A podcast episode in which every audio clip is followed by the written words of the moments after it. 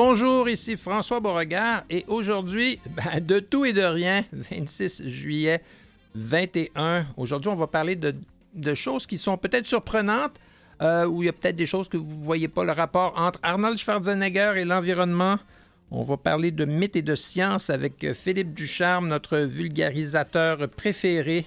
Xavier Desharnais, qui est un nageur de longue distance, est également l'auteur le co-auteur d'un livre de recettes végétaliennes. Alors, on va parler de bouger tout en étant végétalien. Et pour terminer, parlons piétons. Nous sommes tous, un jour ou l'autre, des piétons.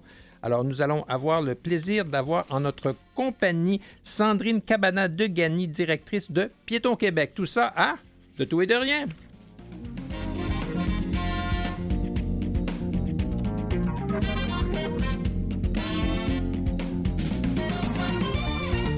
Vendredi,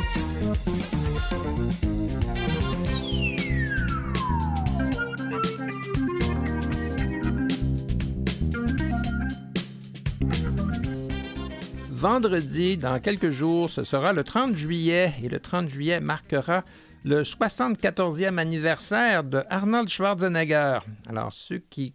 C'est difficile à dire ceux qui ne connaissent pas Arnold Schwarzenegger parce que pas mal tout le monde sur la planète le connaît. Ce qui est remarquable avec Arnold Schwarzenegger, c'est le nombre d'incarnations qu'il a connues euh, au, fil de, sa vie. On, va terminer par la dernière forme d'incarnation qui est celle d'être un, activiste, de, une personne qui intervient de façon euh, forte sur la scène mondiale pour l'environnement. Mais avant ça, parlons un petit peu de sa vie, de sa carrière. On va retourner en arrière. Il est né le 30 juillet 1947 à Grasse, en Autriche, un petit village qui est au sud-ouest de, l'Autriche, à 14 ans. il, commence à feuilleter un magazine où on parle de Reg Park. Reg Park est un culturiste anglais qui a eu le titre de Monsieur Univers et après ça qui a fait fortune dans les équipements sportifs. Et, à ce moment-là, Arnold Schwarzenegger a grandi dans une famille assez modeste. Euh, où il est euh, le troisième garçon, euh, qui n'a pas de très bonne relation avec son père, qui est un homme plutôt dur, qui est un officier de police et ancien membre du Parti nazi autrichien. Alors, c'était pas de la tarte à la maison et, Arnold, qui avait plutôt une personnalité euh, joyeuse et conviviale, était, plutôt rabroué à la maison. Il décide que ça, va, ça ne durera pas toute sa vie quand, il mangeait des volets de son père, comme le disait lui-même dans sa propre autobiographie, Schwarzenegger. Alors, il, voit ce magazine-là et il s'aperçoit que M. Park euh, d'abord a fait du culturisme, puis après ça, il est devenu une vedette du cinéma pour enfin devenir millionnaire en tant qu'homme d'affaires. Et à l'âge de 14 ans, bien, tout simplement, Arnold Schwarzenegger décide qu'il va faire exactement ça. Et, ce qui est remarquable, c'est que c'est exactement ce qu'il a fait.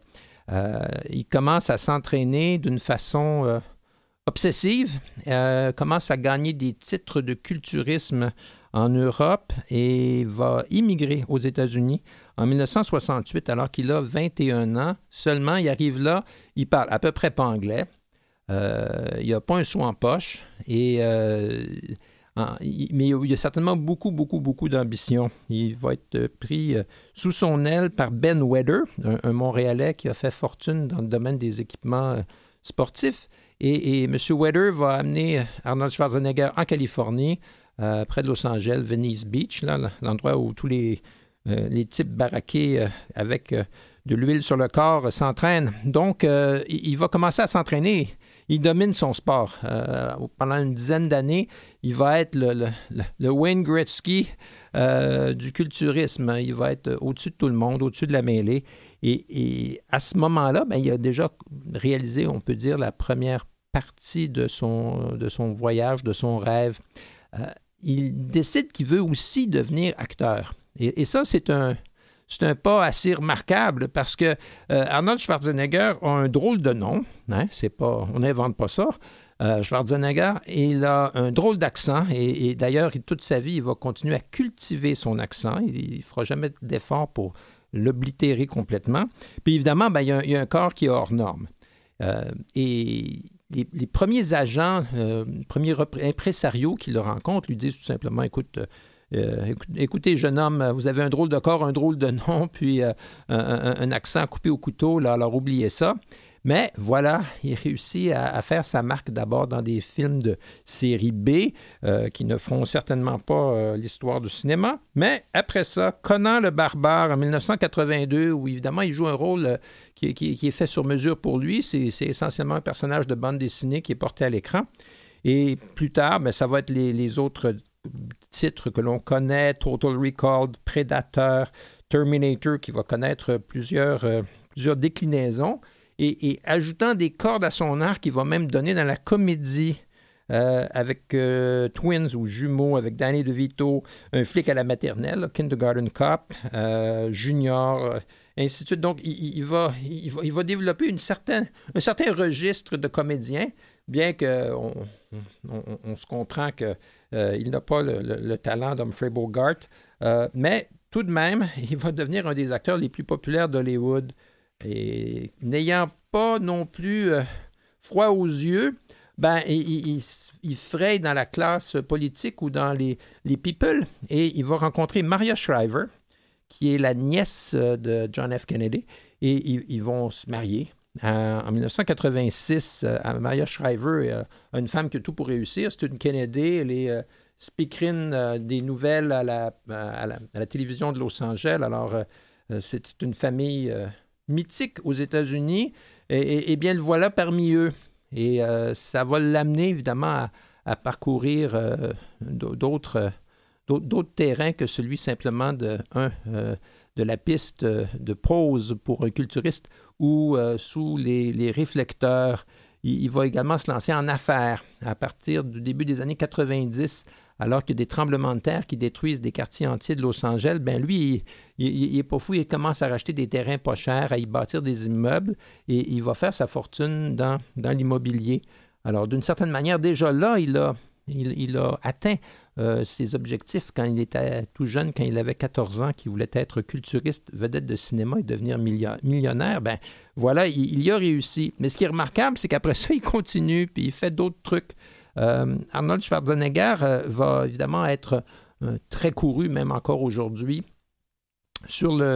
dans, l'univers des conférences, des congrès, à, titre de motivateur. Alors ça, évidemment, ça peut, son, histoire est assez motivante et lui-même a, évidemment un ton de voix, une présence qui en impose. Et, une anecdote à ce sujet-là, une fois, une fois il, euh, donnait un peu une, idée de son emploi du temps alors qu'il s'entraînait six heures par jour, qu'il travaillait huit heures par jour sur des chantiers de construction et en plus qu'il faisait des cours pour devenir agent immobilier. Les gens lui demandaient combien de temps est-ce que vous dormez. Il dit six heures. Les, gens lui disent oui, mais c'est pas assez six heures. Alors lui, son intervention en anglais, c'était sleep faster. Euh, autrement dit, dormir plus vite. Alors évidemment, c'est sûr que la motivation, des fois, a des raccourcis. Quoi qu'il en soit, il devient gouverneur de la Californie en 2003. Il est réélu en 2006 et donc il a été sept ans gouverneur de la Californie à titre de républicain, mais un, style politique où on pourrait dire qu'il était euh, prudent, conservateur euh, d'un point de vue fiscal et pourtant une vision plus libérale, plus démocrate dans le sens américain. Euh, les questions sociales, il va entre autres euh, beaucoup investir dans les garderies, les choses, les, les, soutiens à la famille pour les enfants après l'école. Il va créer un service de la santé publique qui d'ailleurs va être fort utile au cours des dernières années, on, on l'imagine.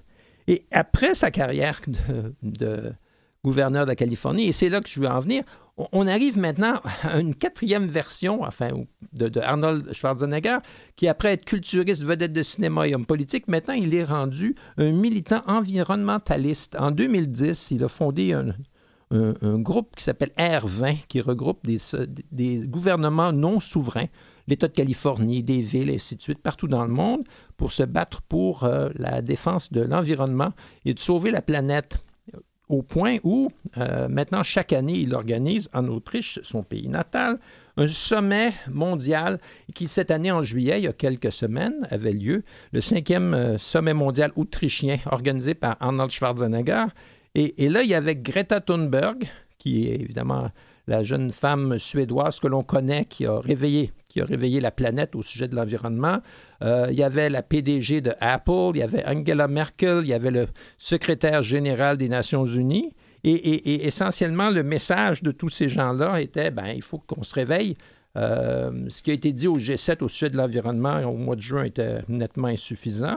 Et, Arnold Schwarzenegger a un message qu'on pourrait dire typiquement Arnold, qui est un message positif. Il dit au lieu que les gens dans le domaine de l'environnement essaient de réveiller la population avec des, des, des, idées euh, d'épouvante, parce que c'est vrai qu'on s'en va vers la catastrophe, pour, on devrait simplifier les choses et parler de ce qui marche bien et des choses simples que tout le monde peut faire. Et au lieu de parler de toutes sortes de, de, de, de, de termes, d'utiliser des termes scientifiques euh, qui sont parfois difficiles à comprendre ou à véhiculer, ne parlons simplement que de la pollution atmosphérique et ne parlons simplement que des choses simples comme avoir des voitures électriques, euh, réduire l'utilisation euh, des carburants fossiles, ainsi de suite. Il faut montrer aux gens que c'est possible d'y arriver, de parler des bonnes histoires, du succès, des choses qui marchent. Il faut avoir un message d'espoir face à la détérioration de la planète, plutôt que, que, que, de faire peur à tout le monde, de les décourager et d'utiliser un jargon qui est euh, difficile à comprendre. Alors,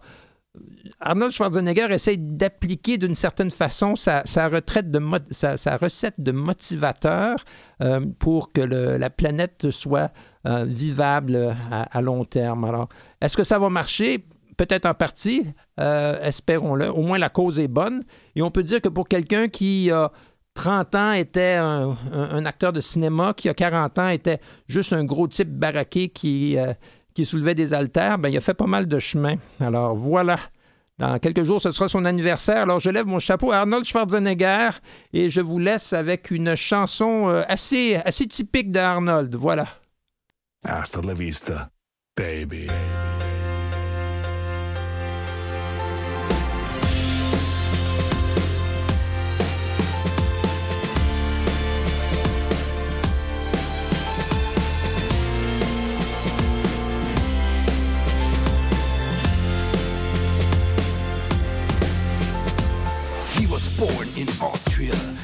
Dream to become a star. A poor young guy, but never shy. Said, Here I am, hold on. He started counting lifts when pain comes on. Pump it up, don't bring it down.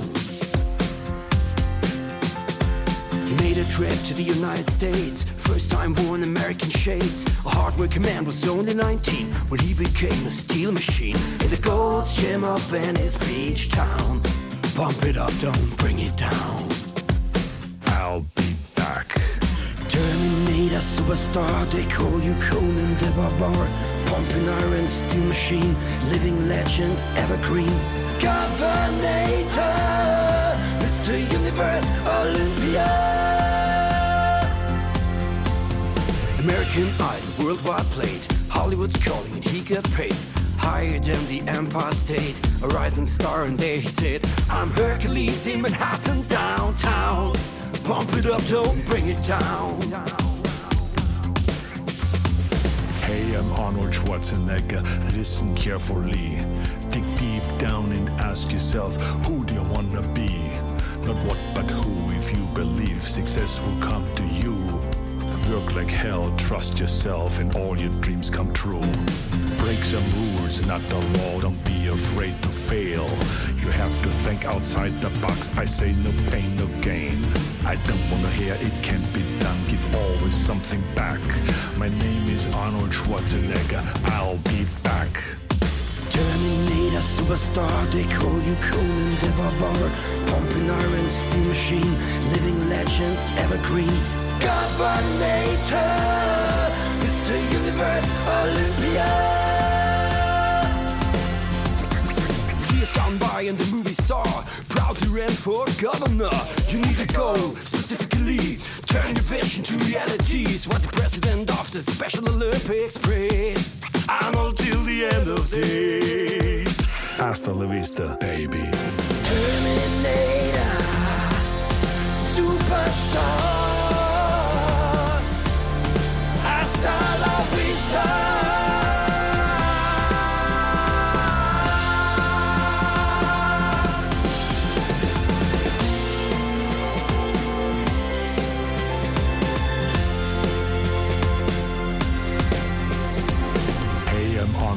Schwarzenegger, listen carefully. Dig deep down and ask yourself, who do you wanna be? Not what but who, if you believe success will come. Work like hell, trust yourself, and all your dreams come true. Break some rules, not the law, don't be afraid to fail. You have to think outside the box, I say no pain, no gain. I don't wanna hear it can't be done, give always something back. My name is Arnold Schwarzenegger, I'll be back. Terminator, superstar, they call you Conan the Barbarian. Bumping iron steel machine, living legend, evergreen. Governator,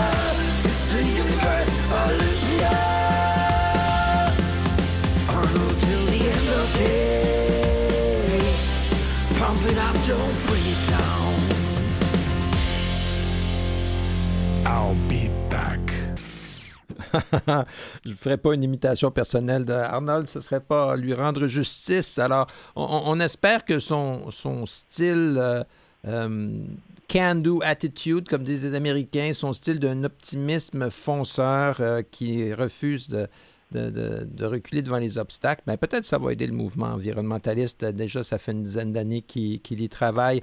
Parlant d'environnement, Il fait un smog terrible en ce moment à Montréal. Il fait chaud, il fait humide et nous avons avec nous pour nous aider à comprendre euh, tout ça euh, et toutes sortes d'autres euh, d'autres choses. Monsieur Philippe Ducharme. Bonjour Philippe, comment ça va? Bonjour François, ça va très bien, je te remercie. Ça va super. Euh, la dernière fois, il y a quelques semaines, on s'était, on s'était parlé de, de, quelques histoires météorologiques, certaines qui, qui tenaient la route et d'autres non. Euh, continuons dans cette veine. Quand, quand, il fait chaud, comme en ce moment, là, chaud et humide, ouais. qu'est-ce qu'on peut faire pour se rafraîchir? Bon, ben, pour répondre à ça, François, d'abord, ce qu'on va se dire, c'est qu'on est des êtres homéothermes. Ça veut dire quoi, ça? Ça veut dire qu'on cherche toujours à conserver la même température mm -hmm. dans notre corps, peu importe la température qui fait à l'extérieur. En fait, on a un bel organe dans notre cerveau, l'hypothalamus, là.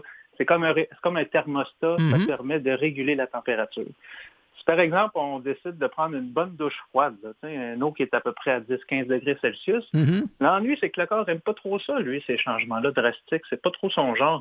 De sorte que finalement, ce qu'il va essayer de faire plutôt, c'est l'inverse, c'est-à-dire augmenter la température pour combattre la température ah. froide qu'on est en train de lui donner. Donc, c'est peut-être pas la bonne solution. Le, le, le corps ne comprend pas qu'on veut simplement refroidir la peau. Pour ouais, lui, c'est une, une, attaque directe à notre, à notre thermostat. Très, très bonne façon de dire des choses. Donc, ce qu'on va plutôt préférer, ben, c'est l'eau tiède. Une eau de 20, 22 degrés Celsius, par exemple. De cette façon-là, les changements sont moins brusques pour le corps. Il y a, une, il y a moyen de s'adapter, autrement dit. Puis encore mieux, quand on sort de la douche, là, on est aussi bien de ne pas s'essuyer. Parce que de cette façon-là, ah. l'eau qui est sur la surface de notre corps, qui va s'évaporer tranquillement, uh -huh. ben, pour s'évaporer, elle vient siphonner un peu de notre chaleur. Okay. du corps. Donc, on, on contribue de cette manière-là plus efficacement à se rafraîchir. Ah, il ne faut pas s'essuyer en sortant de la douche. Ah, ça, c'est. Ah, peut-être aussi, il faut éviter de manipuler le toaster. Euh, ça ouais. peut être dangereux. Okay. Absolument, absolument. Ah ben, ça, c'est. Je, je connaissais l'histoire de prendre une douche pas trop froide. Mais l'idée de ne pas. Parce qu'en fait, la sueur a un peu ce rôle-là aussi. Exactement. C'est exactement ça. La sueur à la surface de notre peau va s'évaporer par. Ben, la transpiration fait mm -hmm. la sueur, ouais. puis éventuellement, elle va s'évaporer. C'est de cette façon-là qu'on a une sensation de fraîcheur aussi à la surface de la peau, là, euh, dû au fait qu'en s'évaporant, ben, notre chaleur corporelle part un petit peu. La, la, seule bonne raison pour prendre une douche froide, là, mais vraiment froide, ce serait dans un cas de coup de chaleur. Ah, Donc là, il faut, il faut rapidement se refroidir parce que sinon les dommages peuvent oui, être oui, irréversibles, là, par exemple au niveau du cerveau. Je comprends. Alors ça, c'est vraiment le contraire. Alors si on a simplement chaud, on prend une douche tiède et on ne s'essuie voilà. pas. Exactement. on s'en, on s'en va en dégoûtant partout dans le salon puis dire euh, Ne t'en fais pas, chérie, euh, il ne faut pas que je m'essuie. C'est, c'est M. Ducharme qui Mon l'a dit. S'adapte. Mon corps s'adapte, voilà. Mais quand, ce qui est assez fréquent ces temps-ci de l'année, ce sont les orages. Moi, je trouve Absolument. ça magnifique, Absolument. un orage. Quand j'étais tout petit, là, je ne pouvais pas m'empêcher de vouloir être dehors pendant les orages, qui était. Euh, je dirais pas une très bonne idée dans la vie de mes parents, mais enfin, euh, voilà. Alors, quand il y a un orage, il y a, il y a, des trucs pour savoir à quelle distance se trouve euh, la cellule orageuse. Absolument. En fait, les trucs, là, ce qu'il faut connaître, en fait, c'est pas compliqué, c'est quelle est la vitesse du son dans -hmm. l'air. Cette vitesse-là est autour, en fait, elle est de 337 mètres par seconde. Si tu préfères, on pourrait dire 0,3 km par seconde. C'est déjà pas mal vite, mais il faut se dire que la vitesse de la lumière, elle est, un million de fois plus vite. c'est quand même relatif. Mm-hmm. Toujours est-il que quand l'éclair surgit, qu'on l'observe, ben là, c'est de compter le nombre de secondes entre le moment où on voit l'éclair et celui où on entendra le tonnerre. Ah, d'accord. Parce qu'il y, a, y a du tonnerre qui est, qui est provoqué immédiatement au moment où l'éclair euh, jaillit. Ben, en fait, les deux sont interreliés, c'est-à-dire pour qu'il y ait tonnerre, ça prend absolument une éclair. Parfois, on, ne la voit pas, mais ça ne peut pas se faire autrement. L'éclair crée une onde de choc qui va mm-hmm. se traduire en onde sonore. Mais comme je le disais, la vitesse de, l'onde sonore est beaucoup moins rapide que la vitesse de la lumière. Mm-hmm. Donc, si on compte le nombre de secondes et qu'au moment où on entend l'éclair, euh, pardon, le tonnerre, et qu'on divise ce nombre de secondes-là par trois, ben, on va tomber sur le nombre de kilomètres approximativement qui nous séparent de l'éclair. Donc, par exemple, s'il y avait 15 secondes qui s'écoulent entre le moment où tu observes l'éclair et tu entends le tonnerre, ben, tu sauras que l'éclair ou l'orage, en tout cas l'éclair est à une distance d'environ 5 km de toi. Mhm, mhm. Et si ce ben. temps-là se raccourcit avec euh, les éclairs suivants, ben, tu sais que l'orage s'en vient. S'en vient, oui. Tout à fait, oui, parce que souvent on voit la lueur dans les nuages, puis là on compte un bateau, deux bateaux. Souvent j'avais entendu parler que c'était un mille à la seconde, mais c'est pas mal plus rapide que ça. Là. un mille à la seconde, c'est pas vrai. Là. En une seconde, ça veut dire que l'orage est à 400 mètres de nous. Uh-huh. C'est autre chose. Ah ben ça, c'est on, va se mettre à l'abri, ça, c'est sûr. Quand une telle chose va, survenir, on ne sera pas, on, sera pas euh, trop pris pour ça. Il y a un phénomène qui, quand j'étais petit, j'avais lu avec ma famille, on, on lisait Tintin, on lisait les sept boules de ah, cristal. Dans les sept boules de ah cristal, à un moment donné, il y a de la foudre en boule qui descend par la cheminée dans le château de Moulinsart. Et, à partir de ce moment-là, tout le monde dans la famille avait très, très peur de ce phénomène-là. Ben et qu'est-ce que c'est que la foudre en boule? Donc, ça a longtemps été perçu comme une forme d'illusion. Les gens pensaient que c'était des illusions, mais en fait, on sait aujourd'hui que c'est un phénomène qui se produit véritablement, mais la science n'a pas tout compris encore derrière oh! ce phénomène-là. Oh, oh. Donc, la boule, la boule en feu, c'est quoi le rapidement? C'est une, ça se produit après une éclair. C'est donc une boule qui jaillit, une boule d'environ 10 à 30 cm, euh, avec une assez haute température, 1700 degrés Celsius. Ça va durer quelques secondes. Ça va parfois être immobile, parfois ça se déplace, mais chose certaine, après, disons, 10-15 secondes, ça va s'éteindre ou ça peut même exploser, faire une espèce de oh! détonation. Mais bon, ça, c'est comme ça qu'on décrit le phénomène. Maintenant, qu'est-ce que c'est côté science maintenant? Bon, ben, ce que, ce que certaines observations, tant au en laboratoire que dans la nature, ont montré, c'est que quand l'éclair frappe le sol, mhm. l'éclair a beaucoup d'énergie. Cette énergie-là va pulvériser euh, du silicium. Le silicium, c'est un élément dans la croûte terrestre, mm pas mal. En fait, c'est même un élément qui constitue le sable, pour te donner une idée. Euh, donc, donc, cette pulvérisation-là va générer un espèce de nuage, un nuage de silicium. Euh, ce nuage-là est hautement chargé négativement. En fait, on, parle ici d'un plasma, un plasma qui s'embrase, qui prend feu d'une certaine manière. J'ai l'impression d'être dans un film de science-fiction quand tu ah, dis ça. Là. Ben, on flirte pas mal sur toutes sortes de choses qui sont assez euh, euh, pas, pas, simples à comprendre. Mm-hmm. Mais disons que pour faire ça simple, un plasma, ça serait quoi? C'est un état de la matière qui se compare beaucoup, par exemple, à ce que nous avons dans les néons. Ah. Quand tu allumes un néon, ben, c'est un plasma qui permet d'éclairer, qui permet donc mhm. d'avoir une forme de lumière. Euh, la différence, c'est que ça, c'est un plasma qui est froid. Nous, ici, dans le cas de la boule, la, la, foudre en boule, c'est chaud. C'est une grande, un plasma chaud. Et puis ça, ben, ça génère quoi? Ça produit de, donc de l'énergie thermique, de la chaleur, puis ça produit de la lumière. Mais ce qui est encore un mystère, ça, on, Pourquoi ça se déplace? pas encore. Pardon? Pourquoi ça se déplace, c'est ça? Ah, ça, c'est une autre chose aussi. Ah oui, il y a plusieurs grandes questions qui se posent là-dedans, mais euh, celle qui vraiment brûle en ce moment, disons ça comme ça, c'est la question de mais comment ça se fait que ça dure des dizaines de secondes? Mm-hmm. Parce que normalement, un plasma, si on ne lui fournit pas d'énergie, euh, il devrait s'éteindre. C'est comme ça que ça devrait se passer. Mais là, ce n'est pas le cas. Ça dure 10, euh, voire même 20 secondes selon certaines observations. c'est tout là que la question encore est euh, au niveau de la boule, de la foudre en boule, pardon, ça, ça, anime donc la recherche. Il y a des gens qui se posent encore les questions par rapport à ça. Puis il y a de l'intérêt. Hein. Je termine avec ça en te disant que euh, on, pense peut-être que ce serait peut-être une forme d'énergie intéressante pour la propulsion. Oh. Par exemple, on avait exploré de nouvelles galaxies. euh, ça nous prendra des moyens un peu plus efficaces que ce qu'on connaît en ce moment. Donc, c'est peut-être une avenue que les gens, les scientifiques entrevoient avec cette Ah. Oh, là, là, là. énergie-là. Oh là là, là, on est rendu dans Star Trek, là, ici. Oui, oui, oui, Oh, OK. Mhm. Pas le, le- le- le vaisseau Enterprise est, est- est propulsé par du plasma de, de- de foudre. Hein? Voilà, voilà, voilà. Ah, ah, ah, donc, il ne faut pas se tenir proche des cheminées quand, quand il y a des orages, si jamais il y a une boule de plasma euh, Ah. de 1700 degrés qui commence à Ouais, faire le tour du, tour du salon, surtout si on vient de prendre notre douche et qu'on ne s'est pas essuyé. Ah, ben là, là, là, c'est... Ça, c'est autre chose. non, ça, c'est Ah. vraiment pas, non. Une autre histoire, euh, en camping, euh, il y a bien Mhm. longtemps, euh, je, Ouais. faisais, je faisais de la randonnée avec un ami qui avait un beau, une beau- belle grosse chienne husky là, qui était super ouais. fine. Et puis à un moment donné, on- on- je m'étais coupé au bras. Puis tout de Hein? suite, il avait dit Ah, laisse, laisse Inuk te lécher. Parce que la, Hein? la salive de chien, c'est antiseptique. Ah, Euh, bon, bon. Ça, ça j'étais j'étais pas sûr. Alors, et, et en faisant des recherches, est-ce que c'est vrai? Parce que j'ai posé la question à plusieurs personnes comme ça depuis une semaine. Puis, puis les gens sont pas sûrs. Ils disent, Hum, il me semble que oui. D'autres me disent, ah oui, ça c'est sûr, c'est sûr. Puis d'autres, ben, je suis pas sûr. Alors, qu'est-ce qui arrive avec la. Est-ce qu'on peut amener les chiens dans les hôpitaux? Euh, Est-ce que ça. ça c'est- C'est-tu vrai que les chiens ont de la, de la salive antiseptique? Ben, en tout cas, moi, je vais me ranger un peu plus du côté des gens qui pensent que la salive n'est probablement pas quelque chose qui peut soulager des piqûres de moustiques. OK? Mhm. Euh, quand on parle de piqûres, donc, euh, par exemple, là, euh, donc, un moustique qui nous pique, bon, la salive du moustique contient de l'anticoagulant. Ça, c'est pour être capable de venir euh, ponctionner notre sang, autrement dit. Puis ça, ça va, ça va produire une réaction inflammatoire, ça va faire de la rougeur, Mhm. des mangeaisons. C'est le résultat de cette salive-là du moustique. Bon, on connaît des solutions. Les remèdes de grand-mère, il y en a, là, le vinaigre. Oui, le vinaigre, ça marche. Ouais. C'est un antiseptique, ça va marcher. Euh, une petite préparation de bicarbonate de soude dans l'eau, ça fait une petite pâte, c'est parfait, ça diminue l'irritation. Mais la salive du chien, ben moi en tout cas non plus, je n'ai pas vu Je rien. pense par que c'est plein de bactéries et c'est juste une Ben, devinette, là. Euh, ça me semble pas une bonne là. idée.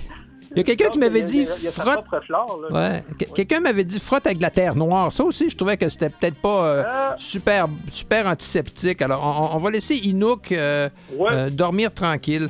C'est ça. Ben, merci Ah ouais. beaucoup, Philippe. Ben, on, se reparle euh, dans quelques semaines euh, et on déboulonnera quelques autres mythes. Avec Merci. grand plaisir, mon cher. Bye. Bye bye.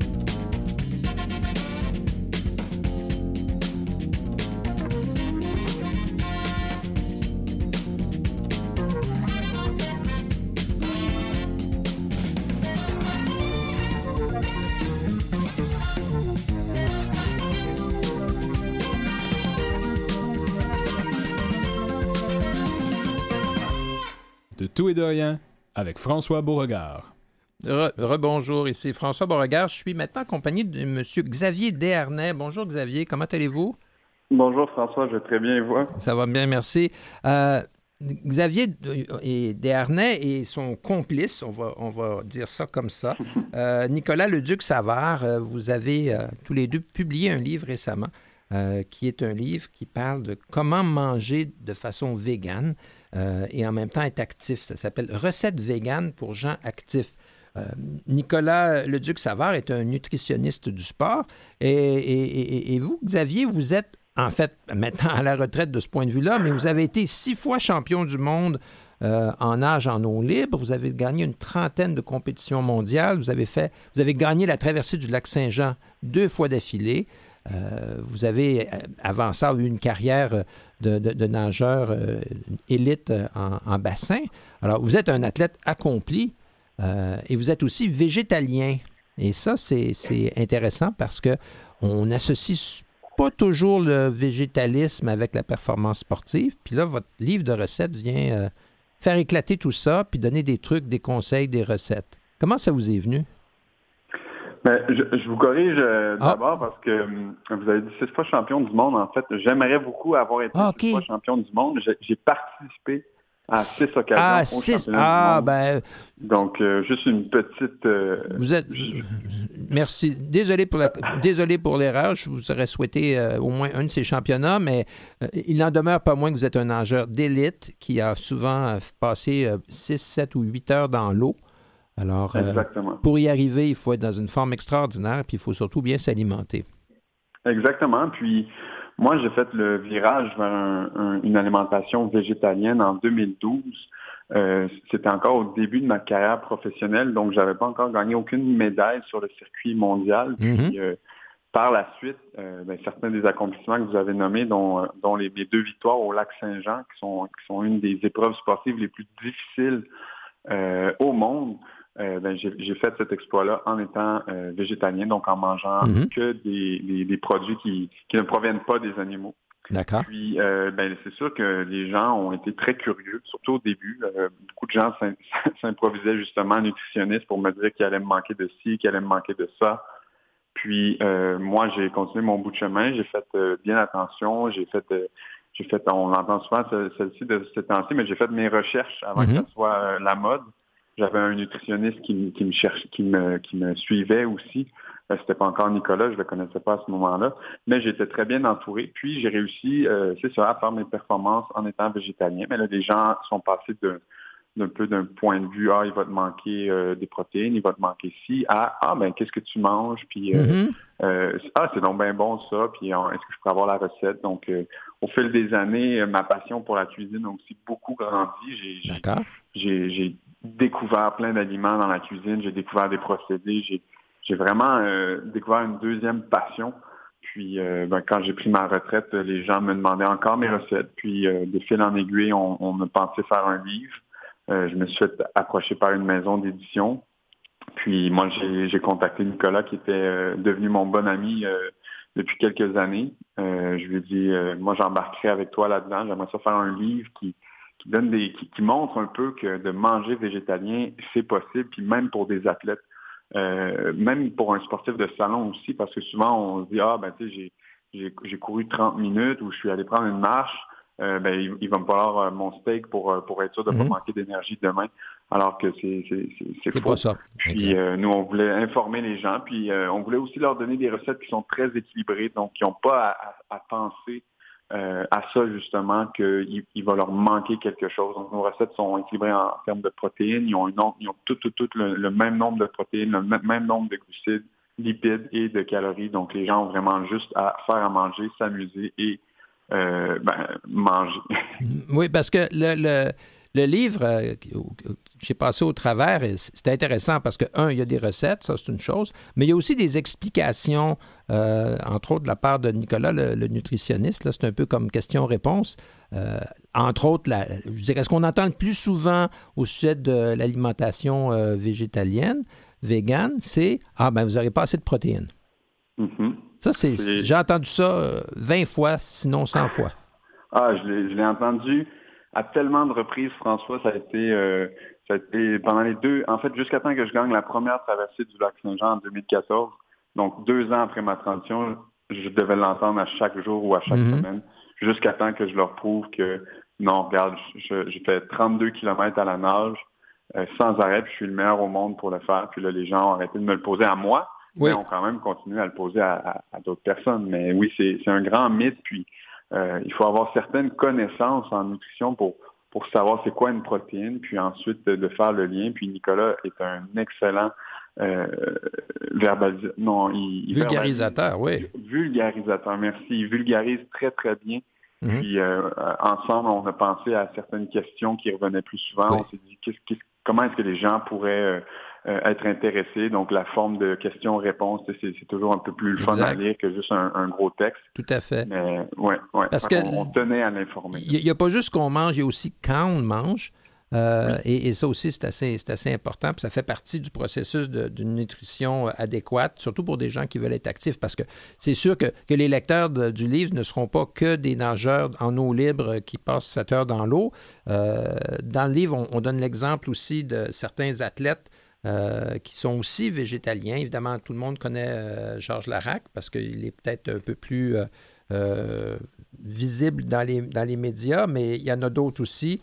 Je pense à Mylène Paquette, entre autres. Mais on en découvre quelques-uns qui nous, qui nous parlent de leur, de leur cheminement. Mais pour revenir à ce livre-là, parce qu'il est quand même, je dirais, votre, votre clientèle cible, le, le, lecteur moyen, la lectrice moyenne, ce sont des gens quand même qui font un peu de sport parce qu'on parle de comment manger avant l'entraînement, comment manger après pour récupérer, euh, ainsi de suite. La première question qui, moi, me vient à l'esprit quand on voit un livre de cuisine, c'est est-ce que c'est facile de trouver les ingrédients dont il est question dans ce livre-là? Parce que la nourriture végétalienne, des fois, chez, euh, dans les grandes épiceries, là, c'est pas évident. C'est sûr que c'est sûr que il y a des nouveaux ingrédients. Mm-hmm. euh, euh, la levure alimentaire, la fumée liquide. On veut que ça goûte le, le, le meilleur possible. Donc, mm-hmm. euh, oui, il y a plusieurs épices, il y a plusieurs ingrédients, mais il n'y en a pas beaucoup de nouveaux. Il y en a quelques-uns quand même. Euh, on a même une, une deux pages là, qui décrit un peu qu'est-ce que c'est ces, ces ingrédients-là, où est-ce qu'on peut les trouver.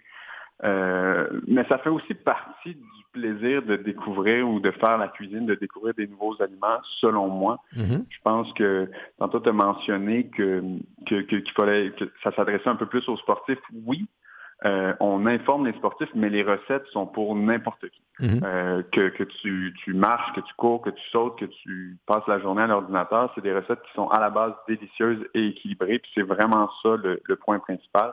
Ensuite, ils ont été pensés pour des gens qui bougent un petit peu. Donc, si, euh, si tu, tu, tu, vas prendre une marche, pour nous, ça, c'est bouger un petit peu. Tu sais, mm -hmm. Tout le monde marche euh, quand même euh, oui, à chaque oui. jour ou presque.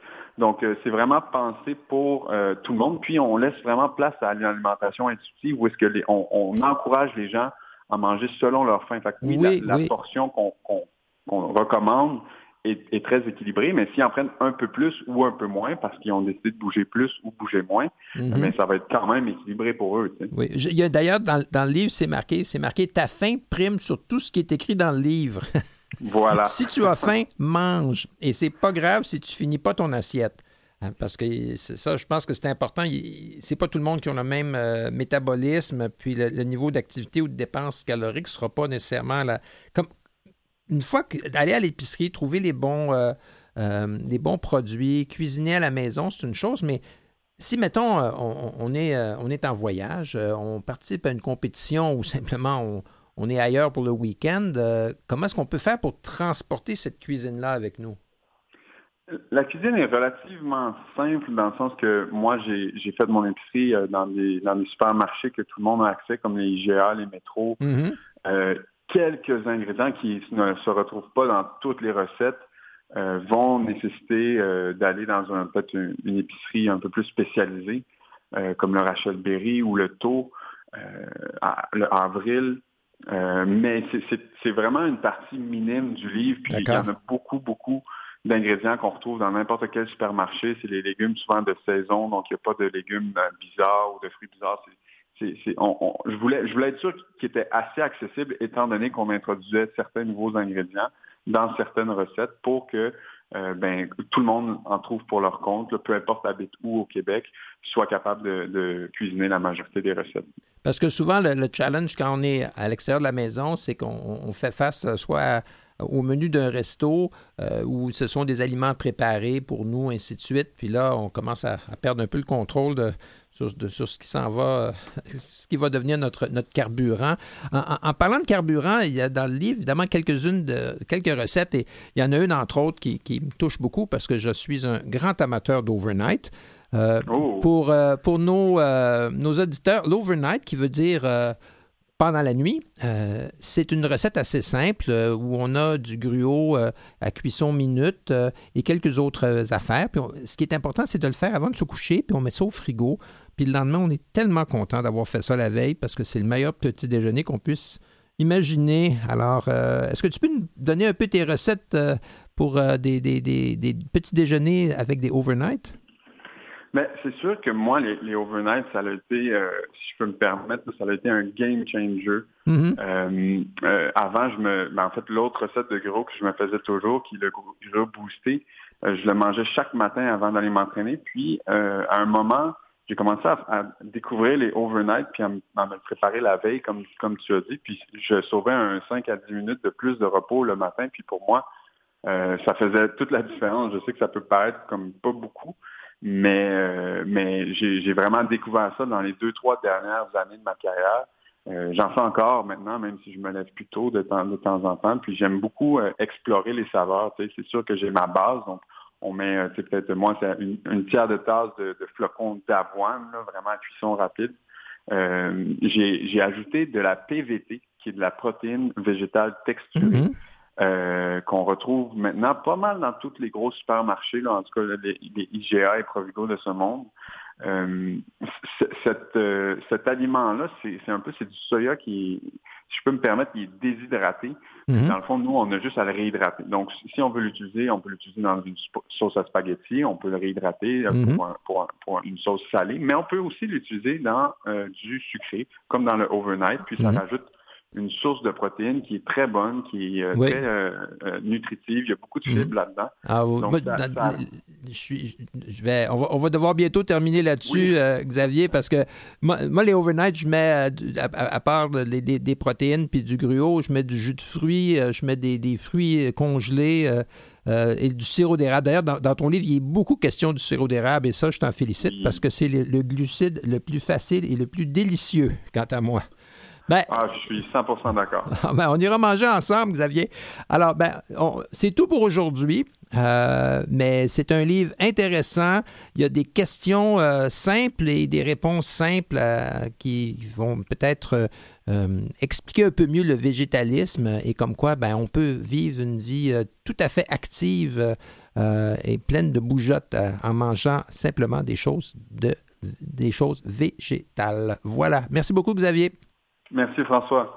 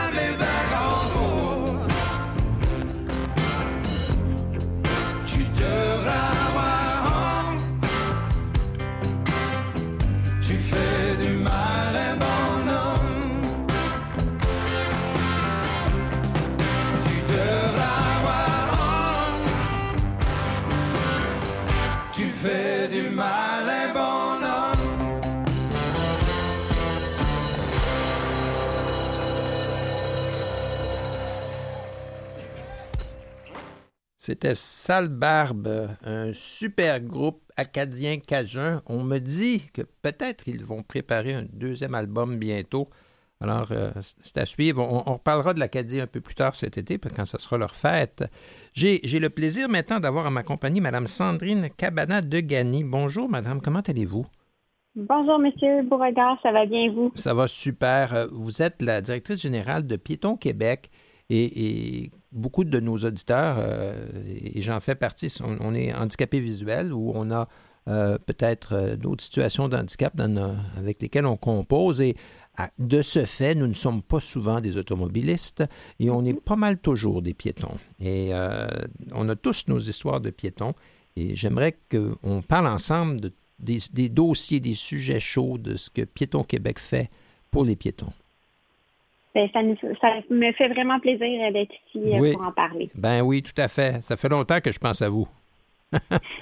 voilà. Euh, au, moins un piéton est, né et blessé chaque jour dans une collision au Québec. Des blessures subies causent évidemment, bien, il y a des pertes d'autonomie puis des, choses comme ça, mais les statistiques sont terribles. Huit piétons par jour sont heurtés par un véhicule motorisé. Ça fait, euh, avec toutes les journées que ça nous donne. Là-dessus, il y en a presque 360 qui perdent la vie.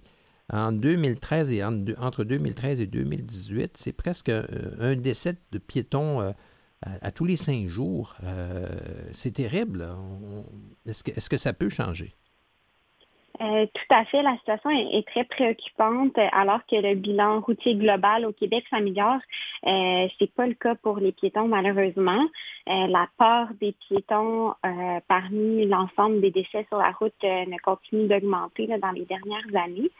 Euh, puis ce qu'on constate aussi, c'est que près de la moitié des piétons qui décèdent, décèdent d'une collision sur nos routes sont âgés de 65 ans et plus. Mhm. Donc c'est très préoccupant étant donné le vieillissement de la population.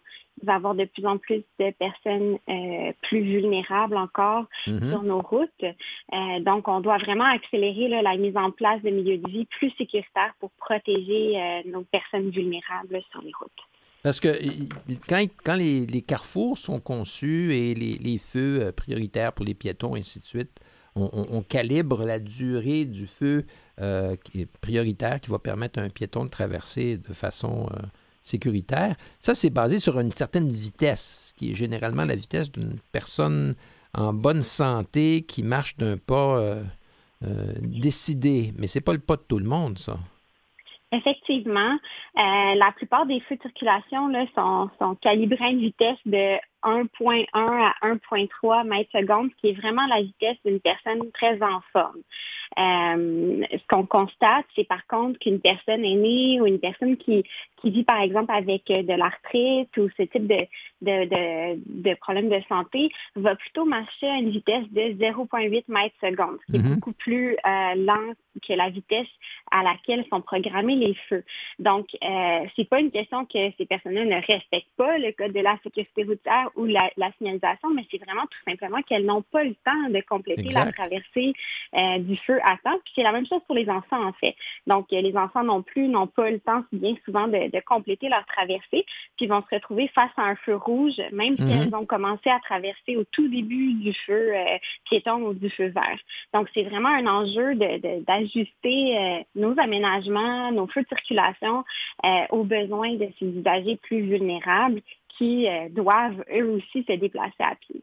Parce qu'il y a, y a malheureusement pas toujours un îlot. Je sais que parmi les mesures que vous préconisez, là, il y a mm. l'aménagement d'un îlot à peu près à, mi-chemin, là, euh, qui, euh, sur le terre-plein qui sépare les deux travées, qui permettrait peut-être à quelqu'un de faire une pause et, d'entreprendre la deuxième traversée quand ce sera, ce sera possible de le faire. Est-ce que les, les, la conception euh, des, aménagements urbains. Euh, Piéton Québec, est-ce que vous pouvez euh, intervenir en, amont ou c'est toujours une fois que, une fois que c'est fait puis qu'il commence à y avoir des accidents qu'on vous pose des questions? Est-ce que vous êtes capable mm-hmm. d'intervenir plus tôt dans le processus? Mm-hmm.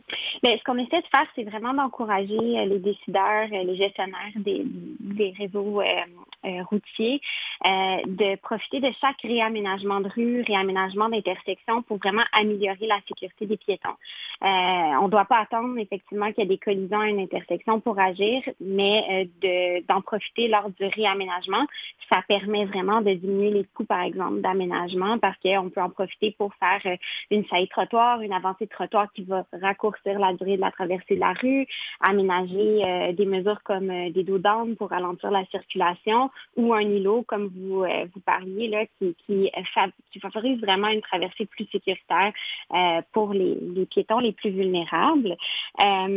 également, c'est sûr que pour des intersections plus problématiques, ben, c'est important d'agir rapidement puis de ne pas attendre une réflexion complète là, avant de, de, corriger un aménagement qui est insécurisant pour, pour les piétons. Euh, puis également, ben, dans tous ces, travaux-là, c'est important de penser à la phase des travaux qui peut aussi être euh, un enjeu pour les personnes euh, euh, qui, ont, qui, ont, des limitations physiques, visuelles. Mhm. bon, vous devez être au courant, mais quand on change la, la, le, cheminement pour ces personnes qui ont, par exemple, une limitation visuelle, ben, ça crée beaucoup d'enjeux. On n'a plus de repères. Donc, c'est vraiment important également de penser à la phase des travaux, à la sécurité des piétons, donc de, de maintenir un cheminement qui est direct, qui est sans obstacle, qui avec euh, un, cheminement qui est euh, rectiligne, euh, puis d'éviter de faire des longs détours parce que, par exemple, les personnes aînées peuvent tout simplement éviter de faire un trajet si, si le détour est moins grand et plus grand parce qu'ils ont de moins bonnes capacités physiques. Donc, bien important aussi de penser à cette phase de travaux. Oui, ça, ça c'est juste les, les, les, pancartes oranges là, qui souvent nous, font dévier euh, presque dans la première voie automobile du côté de la rue. Euh, puis là, on a des, autos qui nous arrivent, euh, mettons, dans le dos. Là. Ça, c'est vraiment stressant, ça. Des fois, on, préfère simplement ne pas sortir plutôt que d'affronter un, parcours d'obstacles euh, de, ce genre-là. C'est sûr que parfois, oui, les piétons, euh, je sais que les, piétons euh, québécois, piétonnes québécoises, montréalais, montréalaises, ont parfois la mauvaise réputation de traverser les rues à peu près n'importe où et de jaillir d'entre deux autos stationnées, là, juste parce que ça a l'air qu'il n'y a personne, on va être correct. Il y, a une éducation de la part des piétons, mais on a toujours l'impression que c'est les, piétons, on est comme les, ceux qui sont le plus beaux hein, dans, l'échelle alimentaire de la route. Il y a les automobilistes, il y a les cyclistes, puis il y a nous. Euh, et, euh, dans ce sens-là, je pense que vous avez lancé une campagne de sensibilisation euh, qui s'appelle Parce qu'à pied, nous n'avons pas d'armure. Oui, tout à fait. il y a le principe de prudence qui a été établi dans le Code de la sécurité routière en 2018 qui dit que tout usager doit euh, faire preuve de prudence envers l'usager le plus vulnérable que lui. Donc, comme vous le dites, mhm. il y a une espèce de chaîne qui se met en place et chaque usager, l'automobiliste, doit faire preuve de prudence, par exemple, envers les cyclistes et les piétons et le cycliste envers les piétons. Euh, donc, euh, c'est un peu dans cet esprit-là qu'on a mis en place la campagne Appelez Nous n'avons pas d'armure. L'objectif, c'est d'appeler tous les usagers de la route à faire preuve de prudence et à appliquer ce principe de prudence et également à amener les gens à réfléchir à la vulnérabilité du piéton. Donc, on a les conséquences ne sont pas toutes les mêmes euh, pour chacun des usagers lorsqu'ils sont victimes d'une collision. Euh, face à une voiture, un piéton a très peu de chances euh, de s'en sortir. Donc, c'est vraiment important que chacun fasse preuve de prudence envers les usagers plus vulnérables. Et, je pense que la prolifération des véhicules utilitaires sport sur les routes, évidemment, ça, c'est un ça, augmente le problème parce qu'il est démontré que les accidents impliquant des piétons, quand c'est un véhicule utilitaire sport, qui sont des véhicules plus hauts, plus larges, euh, les, accidents sont souvent beaucoup plus graves, en fait, et, le taux de décès euh, augmente de façon, de façon importante parce que les automobilistes s'équipent de, plus en plus de, grosses autos. Euh, et, ce qui, rend, et les piétons, on n'est pas plus gros, nous. On est, on est juste pareil. Alors, c'est n'est pas, pas super. Qu'est-ce qui arrive si on, voit des. Euh, on, repère à titre de piéton un, carrefour qui nous semble mal conçu ou c'est vraiment dangereux, euh, que ce soit pour nous-mêmes ou des gens qui nous sont proches ou des, voisins, on constate là, que. Euh, il n'y a pas d'accident encore, mais c'est juste une question de temps. Est-ce qu'il y, a des moyens d'alerter les élus municipaux ou les autorités? Euh, oui, tout à fait. Euh, la meilleure façon, c'est euh, d'alerter la municipalité. Mhm. en fonction, ensuite, la municipalité peut faire les démarches là, si c'est pas une route qui est sur, sous sa Mhm. responsabilité. la plupart des municipalités, des moyennes grandes municipalités, ont un service de 311. C'est la meilleure façon de procéder pour, pour faire une requête. par la suite, il y a également la possibilité de contacter nos élus. les élus locaux peuvent jouer un rôle là, pour faire cheminer la demande puis euh, surtout s'il y a plusieurs demandes de citoyens, là, ça peut vraiment euh, accélérer les choses. On a un guide également euh, sur notre site web qui Mhm. s'appelle J'identifie. Oui. euh, qui euh, démontre un peu comment, dé- comment documenter un enjeu puis comment on peut faire une demande auprès d'une municipalité. Alors ça, ça se retrouve sur le site de Piéton Québec. Donc, comme, donc ce sont des outils qui nous aident à acheminer une plainte ou euh, une alerte qu'on veut, qu'on veut lancer à nos, euh, aux autorités municipales ou euh, ministère du Transport. Alors, il y, a, des outils sur votre site, non seulement de conscientisation pour euh, les décideurs, mais aussi pour les piétons euh, qui, qui se sentent menacés à telle ou telle intersection. Ben, moi, je vous remercie beaucoup, ma- Madame Degani, parce que comme piéton handicapé visuel, je vous avoue qu'il n'y a pas beaucoup de- d'endroits où je me sens. Je me sens euh, confortable ou en sécurité. Et même sur les trottoirs, parfois, nous sommes envahis par des cyclistes. Et ça, c'est une, autre, une, une autre paire de manches, mais on ne jettera pas la pierre qu'à eux. Je pense qu'en en général, on manque de civisme. Alors, je vous remercie. Euh, Merci bonne fin de journée. Pour De tout et de rien, ici François Beauregard. C'est tout pour cette semaine. La semaine prochaine, on va parler de marionnettes, entre autres. Et dans l'intérim, je remercie Jean-Sébastien Laliberté qui nous revient après une longue, trop longue absence et Mme Christiane Campagnan, notre curieuse recherchiste. À la prochaine!